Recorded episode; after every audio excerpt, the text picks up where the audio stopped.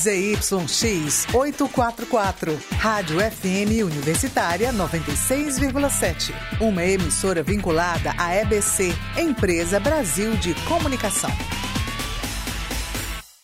Mulheril, um podcast para falar da trajetória da mulher e seu lugar na história e no presente. Olá, estamos começando o Mulheril, um projeto de extensão da Universidade Federal do Piauí, que discute a trajetória da mulher na história e no presente, nas mais diversas áreas. Neste mês, uma série de entrevistas com especialistas no assunto. E quem está com a gente é Laís Romero, craque das letras, professora de literatura e atenta aos rumos da mulher, sobretudo no campo cultural. É um prazer receber você, Laís. Prazer é meu. Estou muito feliz de estar aqui conversando com vocês sobre esse assunto. Pois, Laís, eu queria começar essa nossa conversa perguntando, já que você é craque nessa área da literatura, o que a gente poderia definir como uma literatura feminina? Bom, de uma maneira bem direta, seria uma literatura feita por mulheres, independente de quais mulheres fazem essa literatura. E independente de estilo, conteúdo? Totalmente independente de estilo, de conteúdo, porque a literatura ela tem essa, essa proposta, como as outras artes, de ser universal, né? de ser um, um, uma, uma, um objeto é, atemporal, que vai sobreviver, que vai narrar também o seu tempo. Então, ele não deveria ter essa amarra, né? ter essa, essa definição que talvez possa é, fechar em algum ambiente. Então a gente, a gente tem assim essa ideia de uma forma muito limitadora, por exemplo, né, da literatura feminina. A literatura universal é masculina ou feminina? Ela é universal, mas se a gente for olhar, ela é masculina. Sim, e sim. tem em contraponto a feminina, tem a LGBTQIA+, tem a literatura negra, então é muito difícil de, de se fazer essa, essa definição porque ela acaba fechando esses Quer ambientes. dizer, o rótulo termina definindo ou explicitando a exclusão. Muito, bastante. E aí eu queria fazer uma pergunta é, sobre essa questão do feminino ou do feminista. Quando a gente olha alguns autores históricos, exemplo, Flaubert, que faz um, um Madame Bovary, que é um olhar a partir de uma mulher infeliz, etc. Essa literatura, ela não é feminina nesse seu conceito. Ela, ela se, teria um olhar feminino, feminista? Pode ter, ela pode ter sim uma perspectiva nesse ponto, mas seria ideal você dar a fala para quem vive realmente a situação, né? Então eu sou uma mulher. Se eu tenho a voz para falar o que eu vivo realmente, é diferente de uma outra pessoa que não está na minha situação e que vai tentar falar por mim. Você se torna um simpatizante do feminino, do feminista. É ótimo, mas você precisa dar um passo para o lado e me dar a voz. E dar o lugar da mulher, da fala, o poder de fala dela, que cabe a ela, né? Exatamente. É, a gente tem ainda, olhando esse histórico, um, um autor que, que brasileiro, extraordinário, Machado de Assis, que faz Dom Casmurro, que é um olhar masculino que cria a realidade em relação à mulher. Como é que você definiria esse olhar machadiano em relação à mulher Capitu? Que, na verdade, é uma mulher em geral, porque é um, um conceito construído a partir do homem. Bom, eu vou, eu vou trazer aqui uma ideia muito, muito da teoria da literatura, né? O narrador em Dom Casmurro é um narrador em primeira pessoa. A gente costuma dizer que o narrador em primeira pessoa é pouco confiável. Ele carrega todos os preconceitos, dele. né? Exato, ele vai falar única e exclusivamente da perspectiva dele. Então, quaisquer que sejam os demônios que lhe assombram, vão estar naquela narrativa e eu só, vou saber da história a partir dele. Ele advoga por ele mesmo. então, fica muito difícil. Então, na cabeça dele, É. ela traiu e acabou. Pronto. É, é, adentrar na profundidade, nas camadas daquela personagem, que é uma, uma personagem fantástica, assim, da literatura brasileira, mesmo não tendo voz durante o texto. né? A gente Exatamente. até hoje está aqui falando dela. Mas eu, eu sempre vou trazer essa questão. É ele que está contando a história. Então, não importa, ele vai, vai colocar ali a, a forma como ele está vendo, está vivendo ou viveu aquela situação. E é, entrando nessa questão, né, de a gente falar desse local de fala, é uma coisa até que a gente estava discutindo aqui um pouco antes, o professor Fenelon, sobre essa questão da narrativa é, do autor. Seria mesmo desse feminino, da mulher se colocar e poder falar da narrativa. E a gente tem isso ao longo de todo o processo da história nas mais diferentes áreas. Quando você tem quem faz a história, ele vai mostrar o ponto de vista dele. Então a gente ainda tem esses, essas dificuldades até nos dias atuais, né? É, então eu queria que você pudesse falar um pouco sobre como é que a gente pode tratar e perceber um pouco dentro das literaturas até os dias de hoje, é, podendo fixar em alguns autores hoje em dia. Dessa, dessa questão da, da perspectiva, né? Do Sim, ponto, do lugar que a gente fala. sai da narrativa do autor mais masculino e a gente entra no lugar da mulher de se colocar na fala. Bom, é, eu queria poder dizer uma coisa diferente hoje, né? Mas tem uma pesquisa da, da professora Regina Dal Castanhe, da Universidade de Brasília, que é uma, uma das maiores pesquisas que nós temos a respeito da produção literária brasileira. E essa pesquisa, ela pega de 65, 1965, até 2014, mais ou menos, várias produções. Ela pega as maiores eh, editoras brasileiras. Portanto, uns 50 anos. Isso, muito tempo, é um tempo bem interessante, são muitas obras, é um grupo de estudos que trabalha com ela, ela já fez algumas publicações. E só para a gente ter uma noção, o sexo dos autores, né, ela fala de sexo porque o gênero já vai ser outra perspectiva, né? Mas o sexo dos autores, ele mudou muito pouco. Por exemplo, em, de 65 a 79, somente eram somente 17% de mulheres na produção né, da, da literatura. Estavam publicando. Que estavam publicando em grandes editoras, em editoras que tinham mais visibilidade. Entre 1990 e 2004, subiu um pouco, foi para 27%. E, veja só, 2005 a 2014, foi só para 29%. É como se tivesse estagnado, né? Então, a gente tem pouquíssimas mulheres ainda tendo essa visibilidade, tendo esse alcance, chegando a essa, esse, esses lugares em que se pode ver. Porque não é uma questão de qualidade da produção apenas. Também nós precisamos do palco. E se as pessoas que controlam o palco não nos abrem essas cortinas, fica muito difícil de ser visto. Então você talvez seja descoberto daqui a não sei quantos anos. Ah, tinha essa, essa escritora muito boa e tudo. Então, assim, não é somente uma questão de qualidade, né? Então, de personagens, por exemplo, quando a, a professora Regina né, fez essa pesquisa, os personagens é como se a gente vivesse na Suíça, né? Uma Suíça bem masculina. São personagens brancos, a maioria. É, E aí a gente vê a- as várias homens. exclusões, né? São muitas camadas de exclusão. Né? Não tem como a gente não falar e não adentrar esse assunto, porque a mulher está nesse, nesse ambiente da marginalização né? do, do outro. Existe a pessoa, o sujeito, né? que é o homem, e existem os outros em oposição a esse, esse sujeito. Né? A, a gente tem, é, professora Laís, Laís apenas, né? Melhor. É, a gente tem, historicamente, vários exemplos de, desse processo de exclusão. E, às vezes, a gente se surpreende com as descobertas tardias. A Maria Firmina publicou lá em, na década, na segunda metade do século XIX, esse tipo de descoberta tardia, ela ainda é uma regra? É, eu. Assim, eu não diria uma regra, mas ela vai continuar acontecendo enquanto a gente tiver essa ideia de, de um espaço muito homogêneo, porque é um espaço ainda muito homogêneo, né? De, de presença masculina. Então, quando. É quase que instintivo, eu não sei te explicar, porque não, é, não seria instinto, mas sim uma prática tão aprofundada, tão enraizada, que na- nas próprias escolhas de leitura nós vamos acabar fazendo essas escolhas assim pelo masculino, pelo é, é aquele não, mas esse é consagrado. Então assim é, é, é como o algoritmo que é programado da mesma forma, né, nos, nas redes sociais. A gente acaba recebendo sempre aqueles mesmos conteúdos. O nosso algoritmo histórico é esse, né? É esse, é o mesmo. Já é Foi programado pelas mesmas pessoas.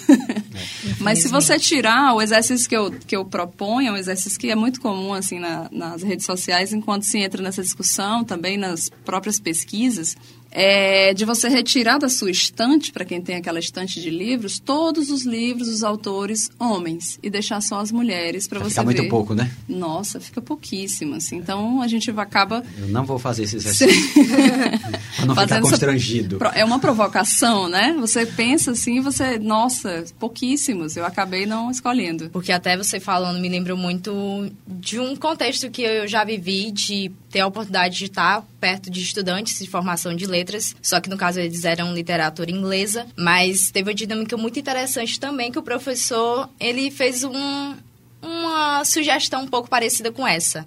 É, durante o período a gente trabalhava ao longo da literatura inglesa, a gente sabe que majoritariamente teriam muitos autores masculinos. Mas no dado período ele falou, não, agora a gente vai tentar trabalhar com mulheres. E tinha até uma colega da classe que ela já tinha falado assim, professor, alguns eu ainda não quero ler porque esse ano... Como ela estava entrando no curso, ela falou assim, eu quero me dedicar a conhecer quem são as, autores, as autoras mulher- mulher- mulheres. Então, é, ainda não eram bastante conhecidas e dadas as vozes, mas elas estão ali. Basta o público também é, procurar essa afinidade, mas também tem que ser ofertada ao público essa, essa oportunidade de conhecer. A gente pode ver também essa questão até mesmo durante a formação, dentre os próprios profissionais de letras, da literatura, essa sugestão a mais de estar seguindo mais os homens, de ter só mais essas ofertas, ao invés de a gente poder procurar mais literaturas femininas e das outras minorias que tem, né? Negras, LGBTQ+. É muito uma questão de, do que a gente conhece como o cânone, né? O cânone artístico, eu não vou nem dizer o literário, ele é algo consolidado. Então, você aponta como o essencial, o clássico, o necessário, é o que vai para a lista de leituras da educação básica. Se você então, for para o inglês, você tem que passar por Shakespeare, Isso. Dickens, e estamos falando de homens. Isso, e tem até uma, um texto da Virginia Woolf que ela, ela imagina ali uma irmã de Shakespeare, né? Como teria sobrevivido essa irmã de Shakespeare? Provavelmente seria internada como louca, porque não ia querer casar. Casar atrapalharia um processo criativo naquela época, né? Não iria querer ter filhos, porque ter filhos demandaria muito tempo e ela não teria o tempo criativo também para produzir. Então, provavelmente ela, além de pobre, né? Porque as mulheres estão aí concentrando essa pobreza no mundo também. Além de pobre, ela morreria louca, né? Abandonada ou internada. O que, e se ela fosse assim, ela, ela imagina como se ela fosse assim mais genial que Shakespeare, digamos, né? Algo surreal, assim, incrível, mas ela não teria essa oportunidade nessa época. Então, o cânone vai sendo formado desse, dessa maneira. E quando a gente olha os cânones brasileiros, a gente tem duas ou três mulheres. Duas ou três mulheres. Raquel, eh, quem mais aí? Raquel. Nós temos Raquel, tem a Cecília, Clarice, assim, mas Clarissa. ah, voltando um pouco, né? Tem a Clarice, tem a Cecília, e elas vão acabar ficando num. num- ela- elas têm o seu espaço, mas, por exemplo, quando Clarice surgiu, ela foi, assim, muito elogiada como um machado de Assis de saias. Ou seja, o elogio é- tem que ser vinculado, a- Vinculado, ao, é. ao ícone machista, né? É, é masculino, Masculino, que é. seria um, não, um algo... Se fosse um algo- próprio mérito da mulher, não fosse autenticidade. Não. É como se já fosse levado para o lado de, ah, a gente só tem... Você é quase um homem. Você é quase um homem. Exatamente. Você não você tem é muito talentoso, você é quase um homem. Terrível, né? Terrível. Mas era uma realidade, era algo comum, assim. Laís, você fez um texto há 10 anos precisamente sobre Amélia Bevilacqua, uma autora piauiense que muita gente não conhece e que teve a ousadia, vamos dizer entre aspas, né, naturalmente, de querer entrar na Academia Brasileira de Letras. Ela que tinha uma produção literária bastante relevante, mas que sequer foi aceita a candidatura dela, não é isso? Não, não foi aceita, porque eu adoro essa justificativa, né? Foi uma querela, assim. Então, se, se buscarem os jornais, vão encontrar os textos dela, do, do esposo, né? O Clóvis Bevilacqua, eh, também defendendo, né, de, de com unhas e dentes essa candidatura, mas ela não foi aceita, pois... Não é no- que ela foi derrotada na votação, não. Ela Não. não foi sequer Não inscrita. foi nem Não. cotada. Nada. Ela tentou várias e várias vezes e aí eles, eles levantaram o estatuto, pois o estatuto dizia que apenas brasileiros poderiam se candidatar. Eu achei fantástico. Porque, brasileiros assim, não é brasileiras. Não, não Apesar é Apesar de serem da Academia Brasileira de Letras. Eu achei muito, assim, incoerente. Mas a, a, justificativa, assim, tacanha, foi um, é, é algo, eu acho que não tem nem adjetivo para essa justificativa, foi essa, né? O que, nossa, desestimula demais. A pessoa enlouquece, assim, porque era a vida dela, né?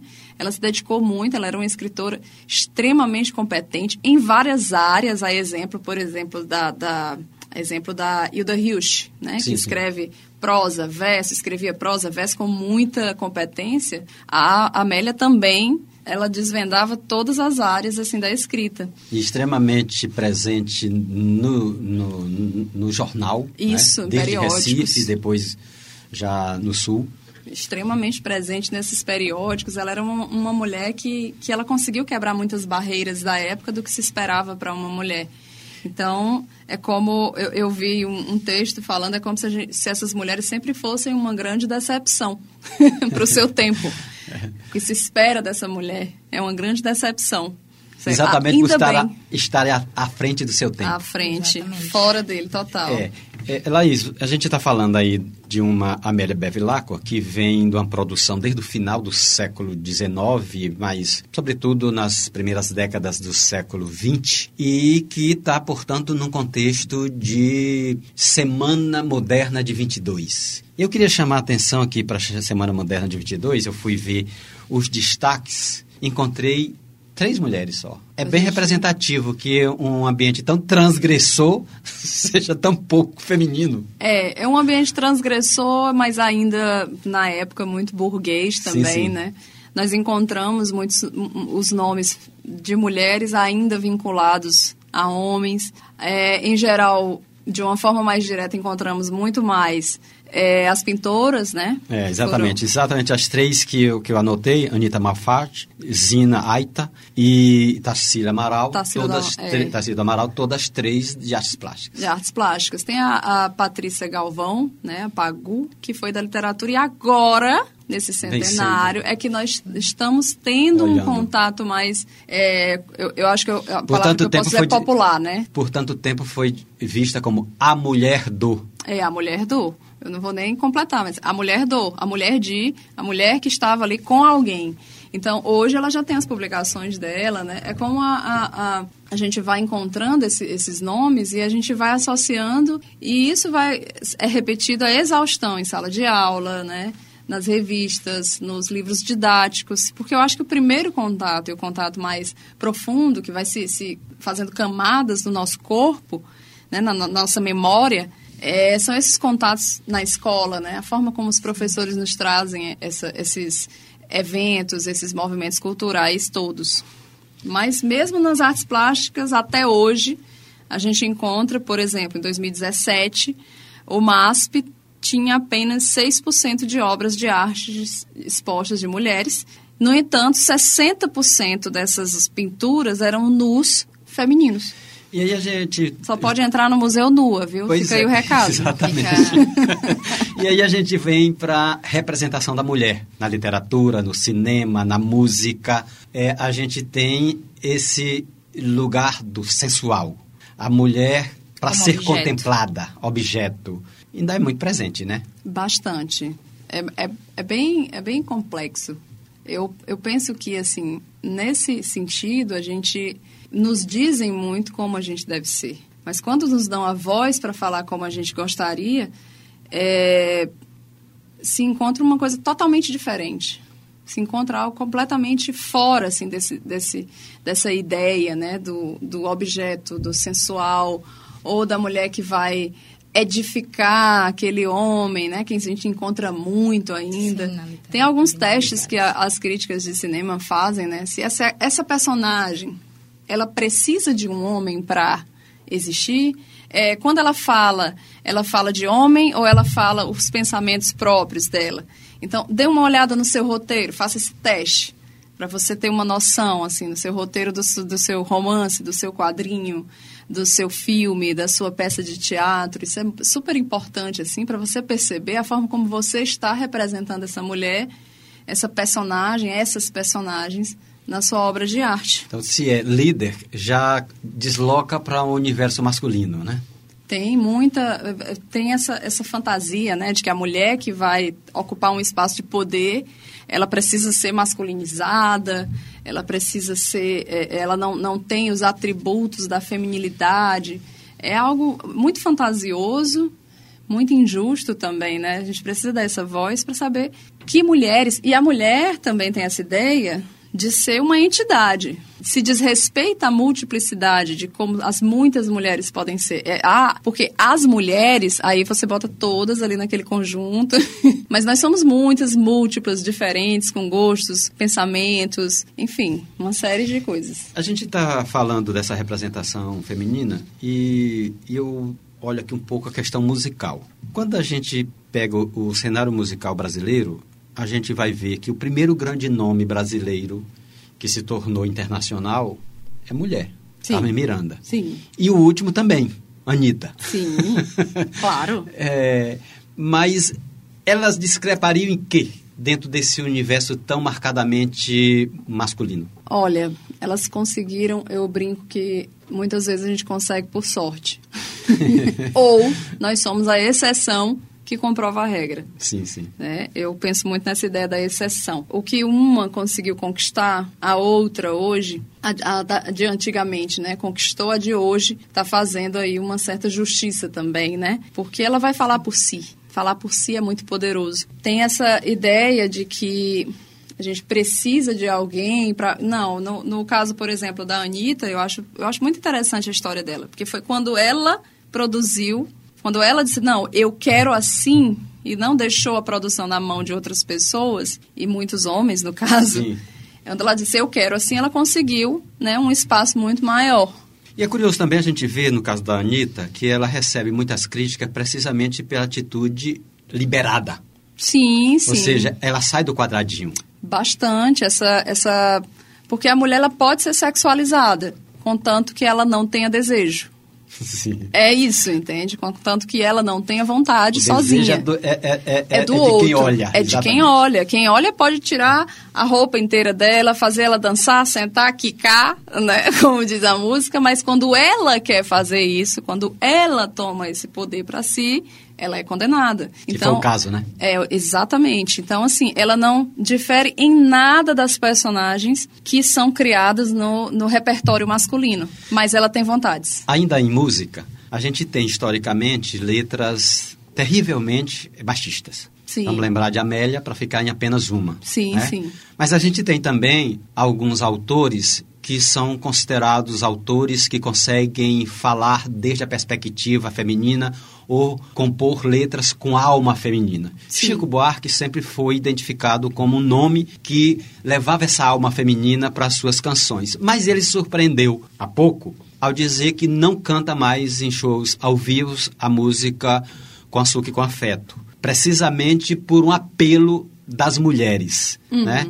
É claro que a gente tem que situar essa produção. É, foi de 67, onde o machismo era quase tão grande quanto hoje, mas não, não se fazia uma cobrança mais explícita em relação ao discurso tão rasgadamente machista. Como é que você vê essa atitude, por exemplo, do Chico Buarque e, e a conduta geral do, do, da música, onde muitos muitos, muitas canções, muitas letras seguem sendo muito machistas num tempo como esse? Bom, do Chico, ele tem uma, uma foi uma fala que a gente fez esse recorte, né? Saiu várias manchetes, mas ele faz uma fala muito pontual, né? Isso. Dizendo que a Nara Leão hoje, por ter sido uma mulher bem feminista Sim. na sua época, hoje não cantaria e ele acredita que esse posicionamento é muito coerente e ele assumiria o mesmo, mesmo só, posicionamento. Só para contextualizar né? quem nos ouve, né?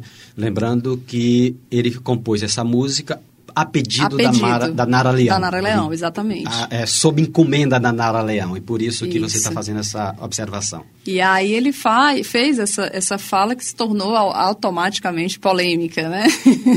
Mas eu acredito que ele foi bem coerente com o que ele acredita hoje. É, eu acho, sim, super importante esse tipo de posicionamento. É importante que seja feito. E isso não impede, por exemplo, que eu escute a música, acho belíssima ainda. Também. é muito difícil, né? É. A gente não consegue cancelar, assim. E, e, por exemplo, Borges, Jorge Luiz Borges, né, que é um autor argentino, tem vários posicionamentos racistas por exemplo. Né? No entanto, é, é, muito difícil me desvincular de uma formação com leituras de Borges que eu gosto bastante. Assim. Então, nós vamos encontrar várias problemáticas que precisam ser conhecidas, isso é que é o, é, que é o ponto forte conhecidas, aí. analisadas, analisadas né? exatamente. Olhadas com um senso crítico e não tomadas como verdades hoje, por exemplo. Né? Então, a gente vai continuar encontrando músicas super complexas, difíceis, e a gente precisa ter o discernimento para perceber esse, esse, tipo de fala. Poxa, eu não gosto disso, não acho legal, eu acho que é errado, eu acho que está me diminuindo, não vou ouvir ou não vou dar palco. Enfim, você tem que encontrar esse, esse, esse equilíbrio para poder conhecer, para poder entender por que, que é problemático aquilo. Por que, que, que a Amélia, a, a famosa, né, o famoso samba da Amélia, é tão problemático? Por que, que aquilo ali é, é estranho para mim hoje, né? E isso é muito legal a gente ver a atitude como a do Chico, dizer Sim. não canto mais. Não canto mais, ele tem todo o direito de não cantar mais. Tem, tem músicos que não cantam mais músicas por muito menos, porque abusaram, assim.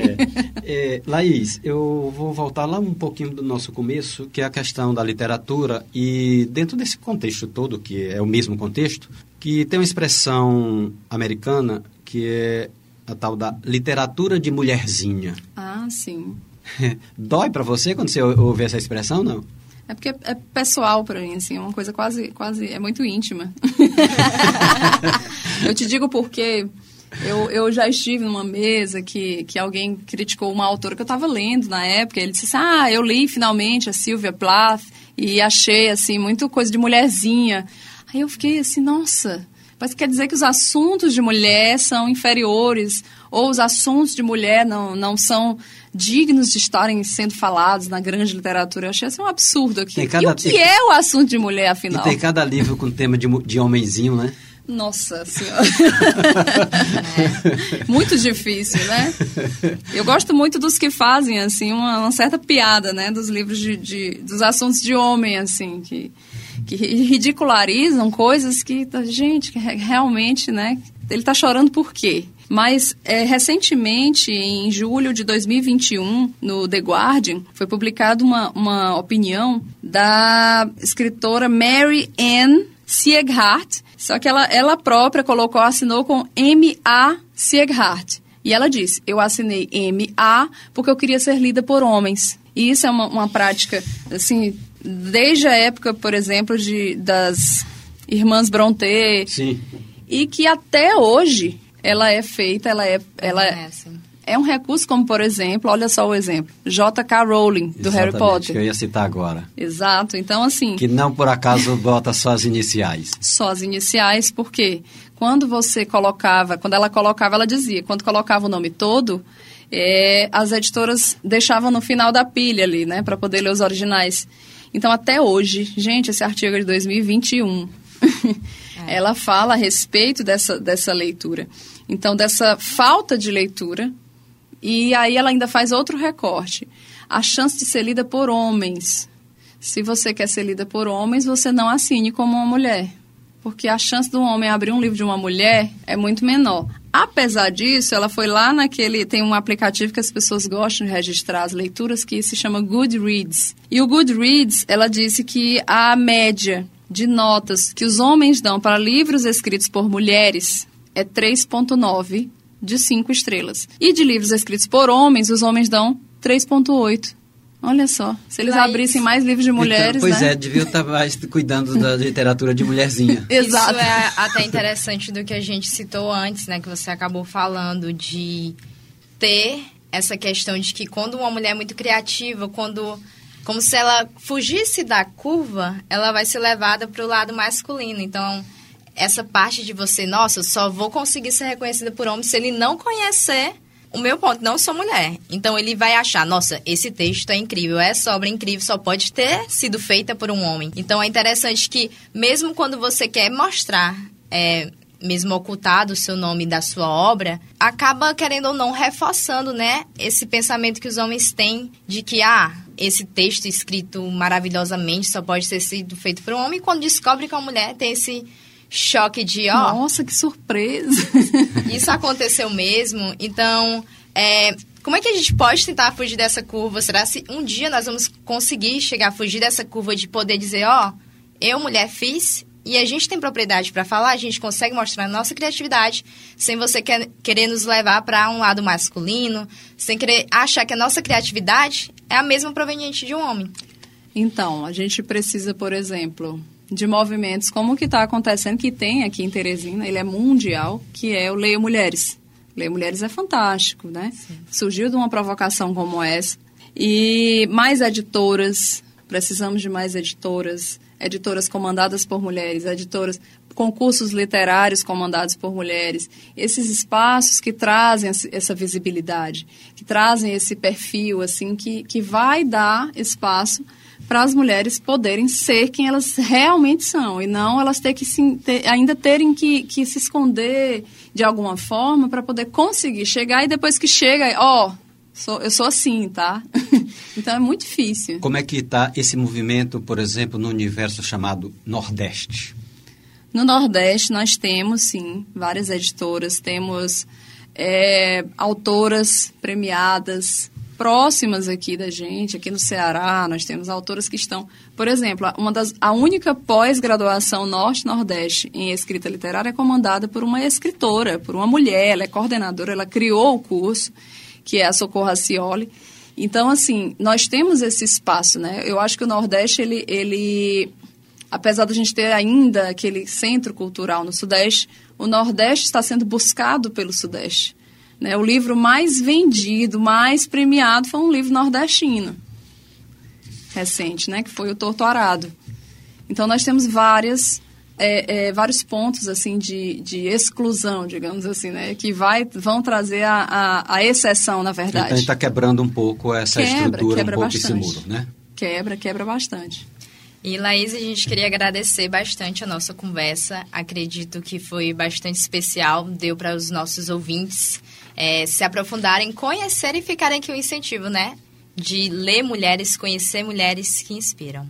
Com certeza. Eu que agradeço bastante. Então, façam aí o exercício. Olhem aí quantas mulheres tem na distância de vocês. Bom. Laís, eu queria agradecer eu, Fenelon Rocha, e a Stephanie Beatriz, que fizemos a conversa com você.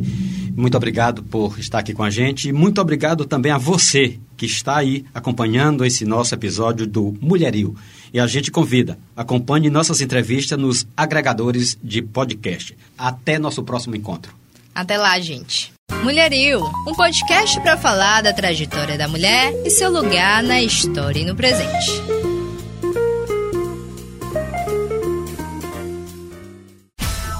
FM Universitária, uma emissora da Universidade Federal do Piauí.